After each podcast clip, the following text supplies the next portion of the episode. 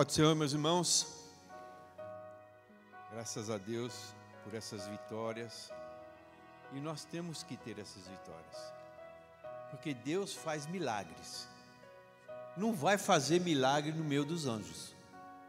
Ele já conhece quem é o Deus poderoso. Mas milagre é coisa que não dá para se explicar e ele faz no nosso meio. Amém, queridos? Meus irmãos, a gente sempre ora a Deus, né? Para que o Senhor possa preparar todas as coisas. E hoje o Senhor nos faz passear pela palavra. E eu quero já começar a dizer que Deus não faz nada em vão. Você crê nisso? Ele não faz nada em vão e outra coisa, ele não fez nada em vão. Ele tem um propósito, ele é eterno. Ele é eterno, meu irmão. Ele faz alguma coisa, hoje você não sabe o que vai acontecer. Talvez você vai saber amanhã. Talvez os teus filhos vão saber. Quem sabe os seus netos.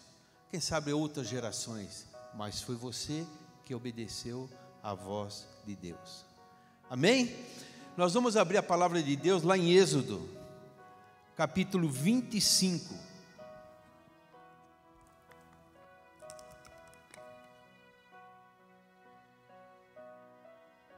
Nós vamos fazer algumas leituras de alguns versículos. Quem achou, por favor, fique em pé. Nós estamos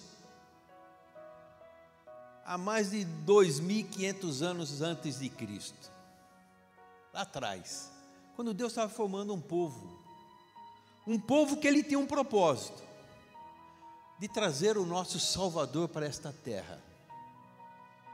E através desse Salvador, Jesus Cristo, alcançar cada um de nós.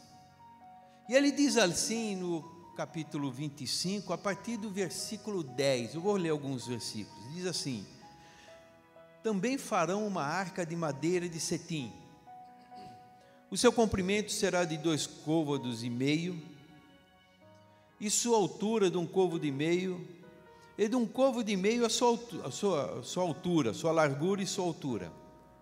E cobri-la-ás de ouro puro, por dentro e por fora cobrirás, e farás sobre ela uma coroa de ouro ao redor, e fundirás para ela quatro argolas de ouro e as porás nos quatro cantos dela, duas argolas de um lado dela e duas argolas no outro lado dela. E farás varas de madeira de cetim e as cobrirás com ouro e meterás as varas nas argolas dos lados da arca para se levar com elas a arca. As varas estarão nas argolas da arca, não se tirarão dela. Depois porás na arca o testemunho que eu te darei também farás um propiciatório de ouro puro.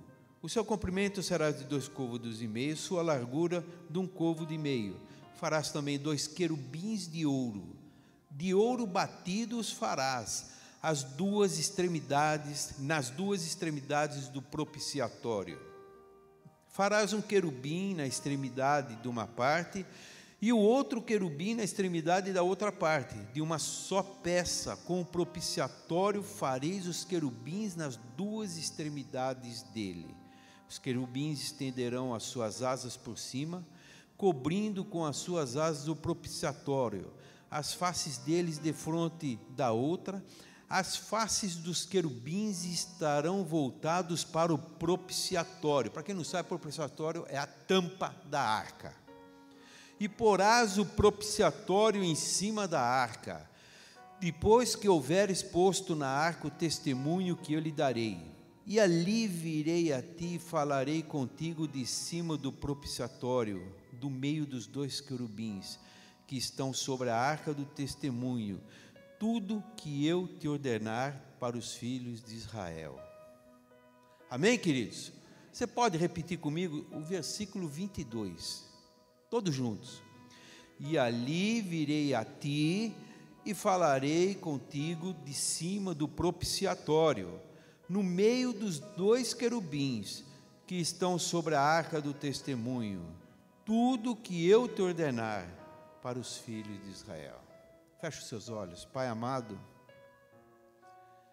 Senhor, nós conhecemos, Pai, a nossa estrutura, somos fracos nós conhecemos, Senhor, a nossa força. Mas, Pai, nós podemos dizer, Senhor, que quando nós nos colocamos nas tuas mãos, tudo nós podemos, Senhor, naquilo que nós queremos, porque a força não é nossa, é tua. Senhor, nós estamos aqui reunidos em torno da tua bendita palavra. Fala conosco, Senhor, ó Pai, que teu Santo Espírito, Senhor, possa tocar em cada coração, para que nós nesta noite, Senhor, possamos entender qual é a sua boa vontade e perfeita vontade para cada um de nós aqui, que o Senhor tem trazido com teu braço forte, Pai. Nós louvamos, Senhor, o teu nome por esta noite e te pedimos, usa-nos conforme a tua vontade, em nome de Jesus. Amém. Os irmãos podem se assentar. Um sonho. Imagine um sonho. De repente você dorme, sonha com um projeto e você começa a realizar aquele projeto. Porque tudo que você vê começou na mente de alguém, no sonho de alguém, no desejo de alguém. Você imagina você trabalhando, trabalhando, até que você olha assim e fala assim: é, o meu sonho está sendo, está se tornando realidade. Agora você imagina um sonho de Deus. Deus tinha um sonho para aquele povo. Nós estamos ali depois que Deus foi, tirou aqueles escravos da terra do Egito, eles estão lá no deserto, no meio dos 40 anos. E Deus começou a falar com Moisés, e Deus falou assim para Moisés: Olha, os quais servem, Hebreus 8,5, serve como sombra das coisas celestes, como Moisés divinamente foi avisado, estando já para acabar o tabernáculo, porque foi dito para ele: Olha, faze tudo conforme o modelo que no monte eu te mostrei. Moisés era um homem especial, especial porque ele falava com Deus e ele não questionava. Imagina um povo que foi tirado do, do, do, da escravidão de uma terra que não era deles, a caminho da terra que Deus falou: ó, esta terra que eu prometi para o meu amigo Abraão, eu vou dar para vocês. E nessa caminhada, o Senhor começou a falar com Moisés: Olha, Moisés, nós vamos fazer um tabernáculo. Moisés, vai ter o átrio, vai ter o lugar dos santos, vai ter os santos dos santos, e você vai fazer uma arca. Moisés poderia questionar uma, uma arca. Como assim uma, uma arca? É, é um baú, Senhor? Moisés não falou nada, não questiona nada. Senhor, se o Senhor falou, nós vamos fazer. Para que, que servia aquela arca? Meus irmãos, Deus, a gente sabe, né? A arca do Noé foi aquele que salvou, né? é, é, o ser humano da extinção da face da terra. Eu quero dizer para vocês que esta arca é uma alusão daquilo que Deus tinha para o plano para todos os homens. E ele falou assim: Você vai fazer uma arca especial para mim. E aquela arca ia nas batalhas, meus irmãos aquela arca ia na frente do povo. Quando Josué estava para entrar na terra, ele viu na frente dele uma, um, uma muralha enorme, chamado, guardando uma cidade de Jericó. Aquela cidade era guardada, meus irmãos, com aquele muro, que tinha, só para vocês terem uma ideia, 8, 8 metros de altura e uns 15 metros mais ou menos de largura. Meus irmãos, aquela muralha era enorme, mas cada vez que eles davam, e o Senhor falou: você vai dar seis voltas, na, na sétima vez vocês vão dar sete voltas, e a arca ia na frente. A arca, a arca ia na frente. Mas Raabe, que estava lá em Jericó, deu testemunho. Todo o povo daqui viu o que o teu Deus está fazendo por você. Aleluias. Meus irmãos, o Senhor não vem com seus anjos, o Senhor usa a minha vida e a tua vida para que Ele possa mostrar o teu poder através de nós, através da tua vida, através da minha vida. E a arca, meus irmãos, era um sinal de poderio. O povo olhava a arca de longe, toda revestida de ouro, e eles sabiam: não, espera um pouquinho, eu vou para essa luta, eu vou para essa batalha, mas olha a arca a arca, meu Deus A arca é a presença do Deus Todo-Poderoso. Deus fala dos céus em cima da arca, no meio dos querubins, na tampa, no propiciatório. O Senhor fala conosco através da arca. A arca era um sinal, meus irmãos, que aquele povo não adorava qualquer Deus, ele adorava, adorava um Deus poderoso, e todos os outros povos viam. Meus irmãos, e os povos tinham medo do povo de Israel por causa da arca, porque eles não perdiam uma batalha, porque o Senhor estava direcionando todas as coisas para eles. E a arca sempre ia na frente, e eles sabiam que tinha alguma coisa diferente, porque naquele tempo eles achavam que as lutas, meus irmãos, eram lutas entre deuses, qual é o Deus mais forte? Naquele tempo era assim. Lembra de Davi? Davi chegou e falou assim para Saul: Saul, eu vou lutar contra esse filisteu. Mas como você vai lutar com esse filisteu? Pode deixar que eu vou. Deus me livrou do urso, me livrou do leão, eu matei os dois, eu vou matar esse filisteu. Ah, então tá, pode ir, vai com a minha armadura, vai com a minha espada. Não, não, eu, eu, não quero nada deste mundo, eu quero aquilo que Deus tem me dado durante a vida. E isso é uma coisa que nós temos que ter, meus irmãos. Nós temos que aceitar aquilo que Deus tem preparado para cada um de nós e não ficar muitas vezes, desculpa a expressão, com o mimimi, com reclamando, Senhor. Quando Deus ungiu a Davi, Davi não tinha olhos para ninguém, só para Deus. E olha, ele não perdeu uma batalha por causa da unção de Deus sobre ele. Acho que se ele tirasse para o ímpio, ele ganhava, não tinha jeito, ele não perdia nunca. Meus irmãos, ele foi com aquele que ele tinha uma pedra, mas uma pedrinha contra uma lança de 20 quilos na mão de Golias, contra uma espada de 40 quilos, por uma pedrinha com Deus, eu acho que é a maioria. Você com Deus é a maioria. E quando ele cortou a cabeça de Golias, o povo filisteu saiu correndo. Sabe por quê? Porque eles pensaram assim: caramba, se o Deus daquele povo Israel usou uma criança, porque Davi devia ter entre dizem, entre 15 e 19 anos, porque com 20 todo mundo tinha que estar no exército, e ele não estava no exército. Usou uma criança para é, derrotar o, o campeão dos filisteus, o que terá os outros então? Eles fugiram, eles saíram correndo, e nós sabemos da história.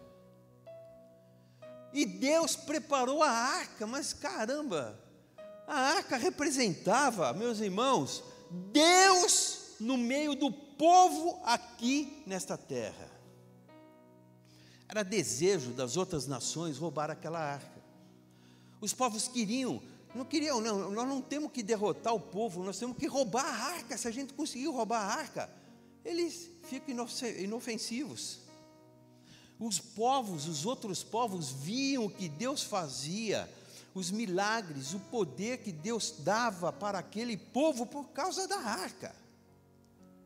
E a arca, meus irmãos, ela era levado e esses varões ficavam embaixo da arca. Então ele punha o varão aqui, a arca ficava para cima. Para você ter uma ideia do tamanho da arca, quando ele fala dos côvados e meio, é um metro e quinze, alguma coisa assim, ó. A largura, 67 centímetros. Isso aqui era uma caixa assim, ó. Dessa altura, não era muito grande. Não era muito grande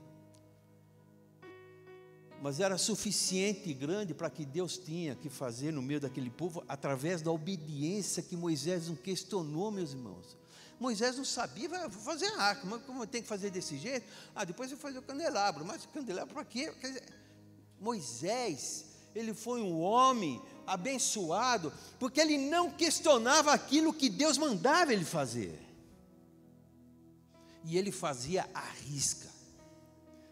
Mas vamos ver um pouquinho dessa arca. A arca, o importante dela é que a arca significava a presença de Deus, a palavra de Deus, o poder de Deus, a ação sobrenatural de Deus para aquele povo.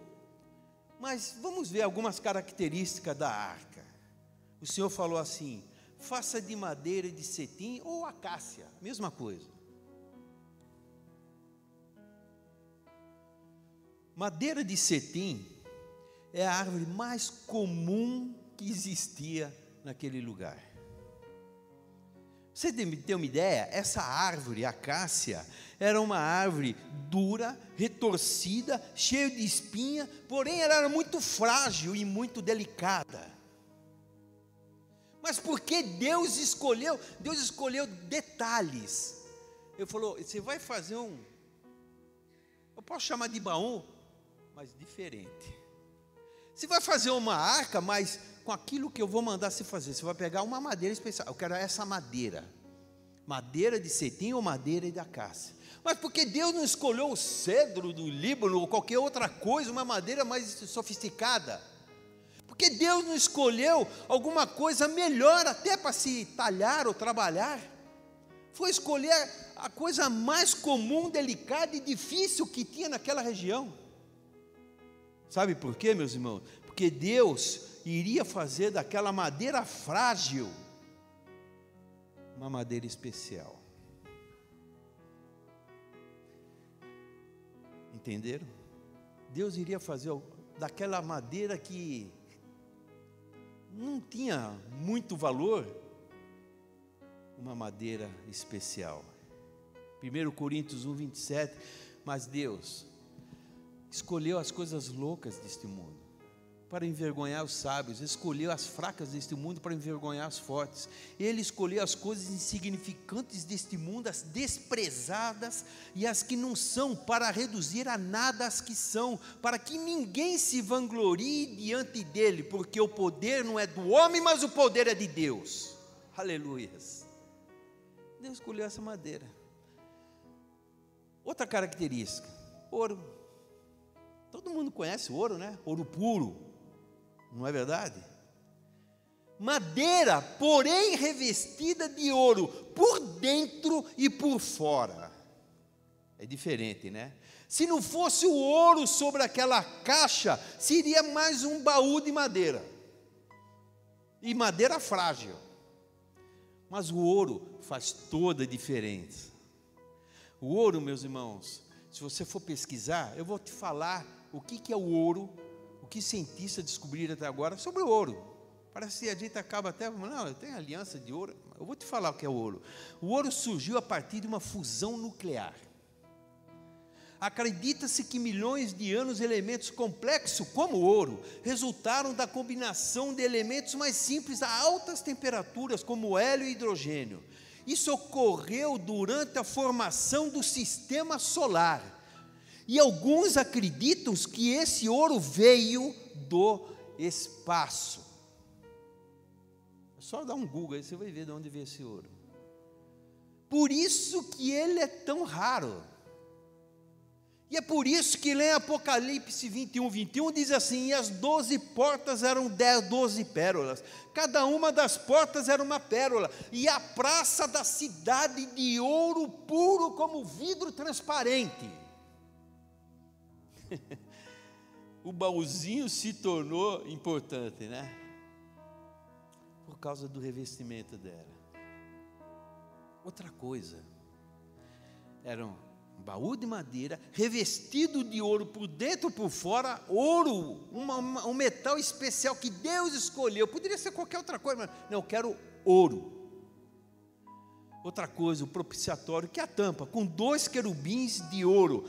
Elas foram feitas de ouro maciço, uma peça única, para proteger o interior daquele baú, que na verdade é um baú especial, já coberto, revestido de ouro, para proteger aquela, aquela arca, e com os querubins com a face voltado para a arca, e Deus só fala através dos querubins.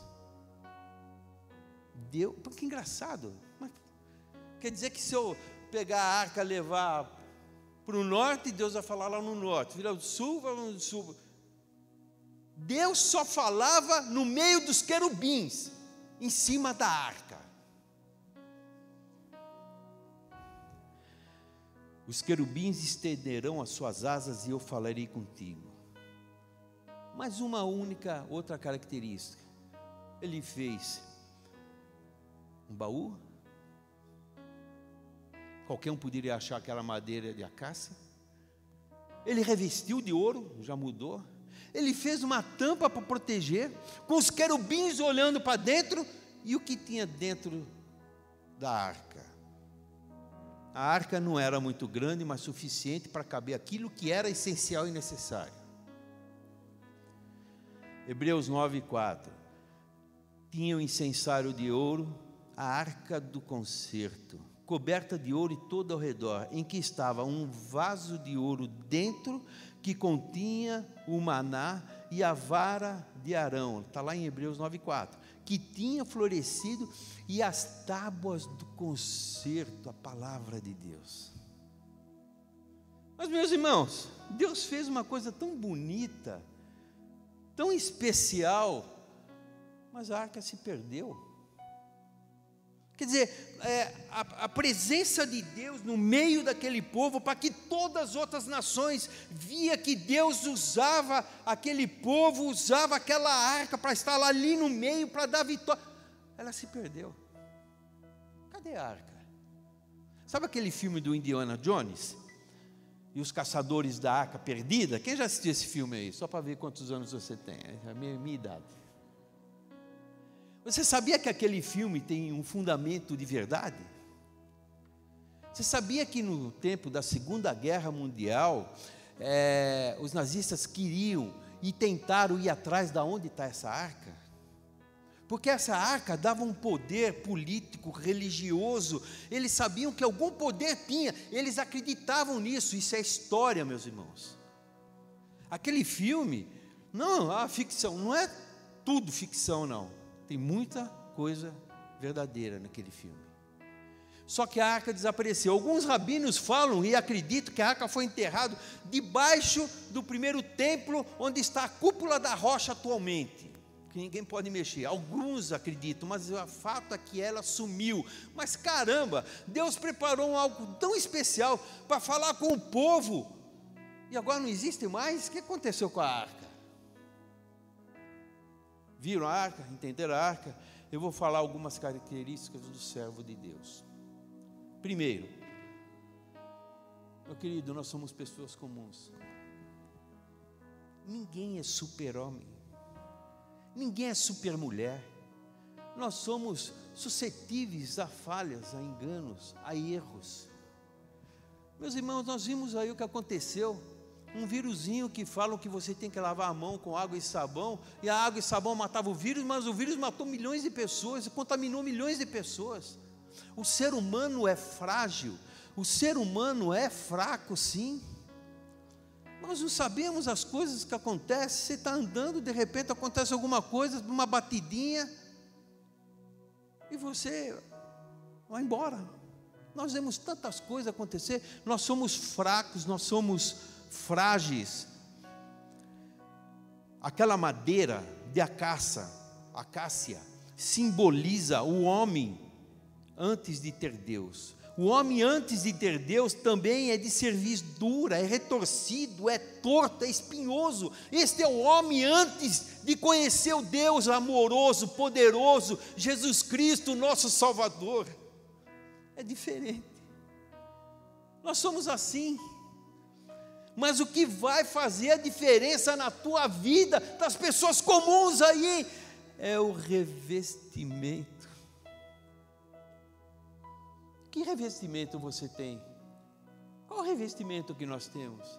É o que faz toda a diferença. Deus guardava aquela arca. Eu creio que quando a arca ia no meio da guerra, ela ia e dava vitória para o povo, mas vinha flechada, pedrada. É claro que batia na arca, às vezes dava uma amassadinha, eles iam arrumar. Isso é normal, estava no meio da guerra, no meio da luta.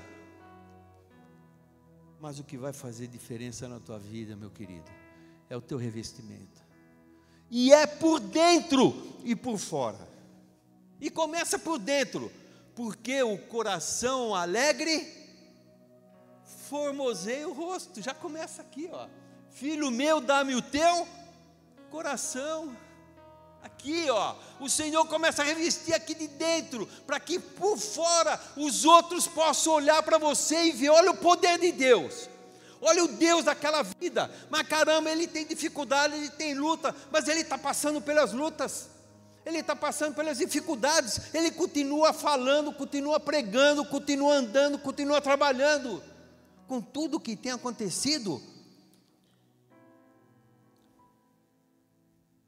aquela arca que está andando é poderosa. Eu também quero aquela arca. Nós somos testemunho para o mundo, meus queridos. Tiago 5,17: Elias era um homem sujeito às mesmas paixões que nós, e orando, pediu que não chovesse, e por três anos e seis meses não choveu na face da terra.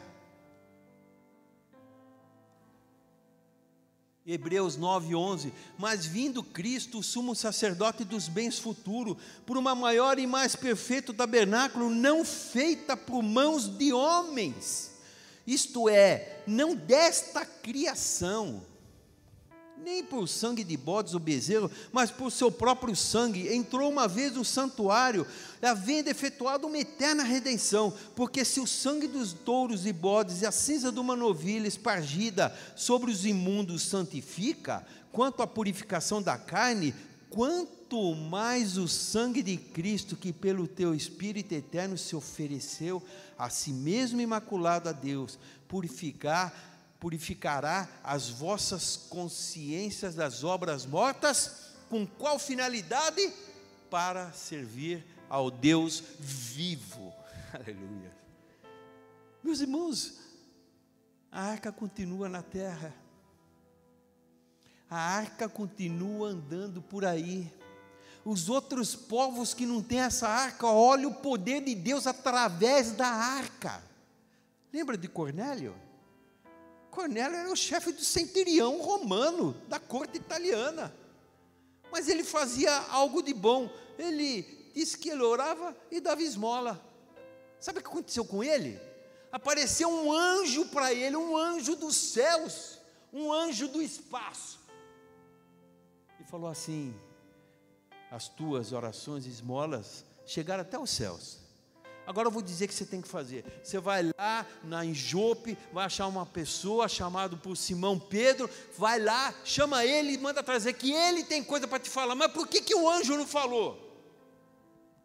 Porque falar da palavra cabe àqueles que são guardiões da palavra. Guardiões da palavra. Nós somos a presença de Deus na terra. Meus irmãos, não é o anjo, é eu, é você. Você pode. Existem duas pessoas na terra, dois tipos de pessoas na face da terra. Eu vou, desculpe, não fica chatado comigo, mas eu vou falar na lata. O ladrão da direita o ladrão da esquerda. Qual lado você está? Não tem outro. Ou você está no lugar que você fala, Senhor, eu me arrependo, me lembra de mim quando entrar no paraíso, ou você vai falar, Senhor, você é poderoso mesmo, faz tudo aqui na terra para mim, eu quero ficar aqui na terra, como se fosse viver né, para sempre. Qual lado nós queremos estar? E diz assim, Mateus 5,13: Vós sois o sal da terra. Se o sol for insípido, com que há de salgar? Vós sois a luz do mundo. Não se pode esconder uma cidade edificada sobre um monte. Assim resplandeça a vossa luz diante dos povos, diante dos homens, para que vejam as suas boas obras e glorifiquem o vosso Pai que está nos céus. Alguém pode dizer, mas pastor, mas às vezes eu não faço sempre boa obra. Eu não consigo, muitas vezes eu erro. Você fica tranquilo que o Espírito Santo vai usar a tua vida para mostrar as boas obras para aqueles que realmente vão olhar e vão se converter e vão se achegar a você. Pode ficar tranquilo que o Espírito Santo sabe fazer isso. Paulo falou, né? O bem que está em mim eu não faço, o mal que, né? Eu quero fazer, eu quero fazer o bem, não consigo fazer, o mal que está em mim acabo fazendo. Quer dizer, é como se você falasse assim, às vezes eu não quero falar, acabo falando muita coisa. Não preciso. Eu não consigo ter esse controle, nós não vamos ter o controle total. Lá em cima, sim, aqui não. Mas aqui você é apenas uma arca. Só que não foi Deus que fez, não foi o homem que fez a arca, foi Deus que fez. O sonho de Deus naquele tempo se concretizou hoje, tudo por causa da cobertura. Você era um baú de madeira, de uma madeira comum, mas Deus colocou uma cobertura que veio do espaço, uma cobertura diferente. O sangue de Cristo sobre nossas vidas. Isso faz toda a diferença na nossa vida. Toda a diferença. Apocalipse 1, 6. E nos fez reis e sacerdotes para Deus e a seu Pai. A Ele glória e poder para todos sempre. Você sabe aonde a arca ficava? Única, a única coisa que ficava nos santos dos santos, no lugar mais santo que tinha no tabernáculo, era a arca de Deus. Era o templo que Deus falou: faz assim, e esta arca vai ficar ali. Você sabe o que você é? Templo, dá para entender alguma coisa? Templo de Deus somos o templo do Espírito Santo de Deus. 1 Coríntios 6,19: Eu não sabeis que o vosso corpo é o templo do Espírito Santo, e que habita em vós, proveniente de Deus, que não sois vós mesmos. E Deus fala com você através dos anjos que Ele tem dado ordem para te guardar. Sabia? Primeiro, se nós somos a arca, nós temos que ter aquele negócio que a arca tinha. Nós temos o maná que nos alimenta. 1 Pedro 2,2: Desejai afetuosamente, como meninos novamente nascidos, o leite racional, não falsificado, para que eles vá descrescendo. Meus irmãos, nós podemos dizer: hoje eu estou mais perto de Cristo de quando eu o conheci porque nós estamos num processo de crescimento, e para crescer precisa alimento, e quem nos alimenta é o Senhor, é Deus. Basta você estar atento ao maná que o Senhor tem dado para cada um de nós. Somos a vara do Senhor. Sabe aquela vara de Arão? Somos a vara do Senhor, inclusive que dá fruto. João 15, 5, eu sou a videira verdadeira e vós a vara. Quem está em mim ou nele, esse dá muito fruto, porque sem mim nada podeis fazer. Antes nós éramos zambujeiros, hoje nós somos enxertados na videira verdadeira e por isso damos frutos. Dentro da arca, nós somos o guardião da palavra. Lá fala assim: como ouvirão se não há quem pregue? Como serão enviados se ninguém pode enviar? Nós somos o enviado de Deus, porque nós guardamos e temos a responsabilidade de ser o guardião da palavra. Hebreus 8:10, porque este é o conserto que depois daqueles dias farei à casa de Israel, diz o Senhor porei as minhas leis no seu entendimento, e em seu coração as escreverei, e eu lhes serei por Deus, e eles me serão por povo. Aleluias.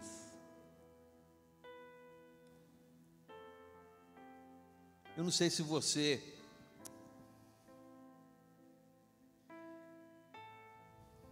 tem a consciência que nós temos, nós somos aquela arca que Deus fez aqui no mundo. Nós somos, cada um de nós, todos juntos somos a arca, templo. O Senhor fez tudo aquilo, dando uma alusão do que nós somos hoje. Hoje, o Senhor não precisa daquela única arma, arca. Existem várias arcas por aí. Aleluias. Os anjos que estão em cima são os mesmos anjos que o Senhor disse que iria nos guardar. Os anjos estão ao nosso lado. Salmo 34, 7. O anjo do Senhor acampa-se ao redor dos que os temem e os livra. Atos 12, 7. E eis que sobreveio o anjo do Senhor e resplandeceu uma luz na prisão e tocando a Pedro na ilhargo, despertou, dizendo: Levanta-te depressa. E caíram-lhe das mãos as cadeias, e disse-lhe o anjo: Singe-te e ata as tuas alparcas. E ele o fez assim. Disse-lhe mais: Lança as tuas costas, tua capa e segue-me. Sabe, meus irmãos, o Senhor preparou todos nós o Senhor nos guarda, o Senhor nos protege, o Senhor tem planos para nós. Você não sabe para onde vai, porque aquele que é guiado pelo Espírito Santo é como o vento, é o Senhor que nos leva. Nós terminamos de ver aqui o pastor falando: o Senhor mandou fazer isso, eu vou fazer. Ah, contrariou que. O Senhor não é uma caixinha, não é um quadradinho. Ele é novidade de vida para cada um de nós. Nós somos a arca do Senhor, a arca da aliança desta terra. E eu vou dizer para vocês, meus irmãos, nós estamos vivendo tempos que nós estamos falando de anticristo, né? aquele que, é, a besta que vai subir do mar, tudo aqui do Apocalipse, mas nada vai acontecer enquanto a arca estiver na terra. Mas um dia Deus vai buscar a arca. Nós estamos preparados? Você está preparado? Meus irmãos, eu quero terminar apenas dizendo para você o seguinte: virei a ti, falarei contigo por cima do propiciatório no meio dos dois querubins que estão sobre a arca do testemunho, e você fará tudo o que será ordenado por Deus. Quem já escutou a voz de Deus no seu coração aqui? Sabe, o Senhor fala conosco, o Senhor muda muitas vezes a nossa atitude, o Senhor muda, meus irmãos, aquele plano que nós tínhamos, porque o plano maior é do Senhor para mim e para você. Amém, queridos? Você pode aplaudir o Senhor nesta noite?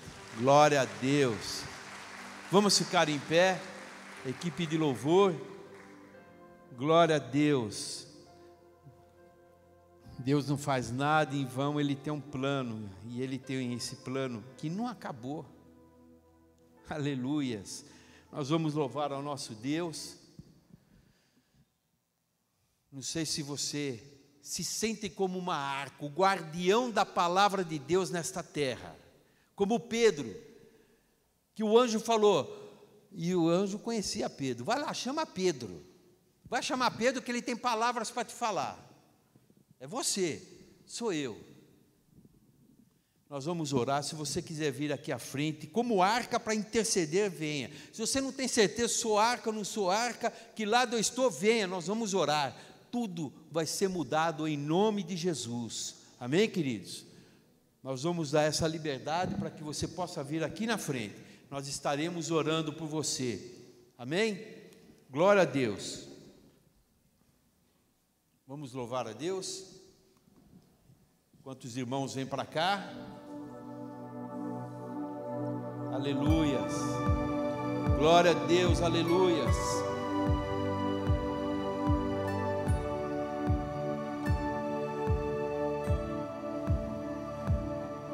Que bênção, que bênção, meus irmãos. A arca do Senhor.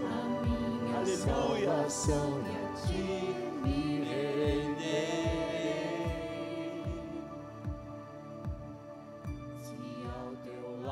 Estou.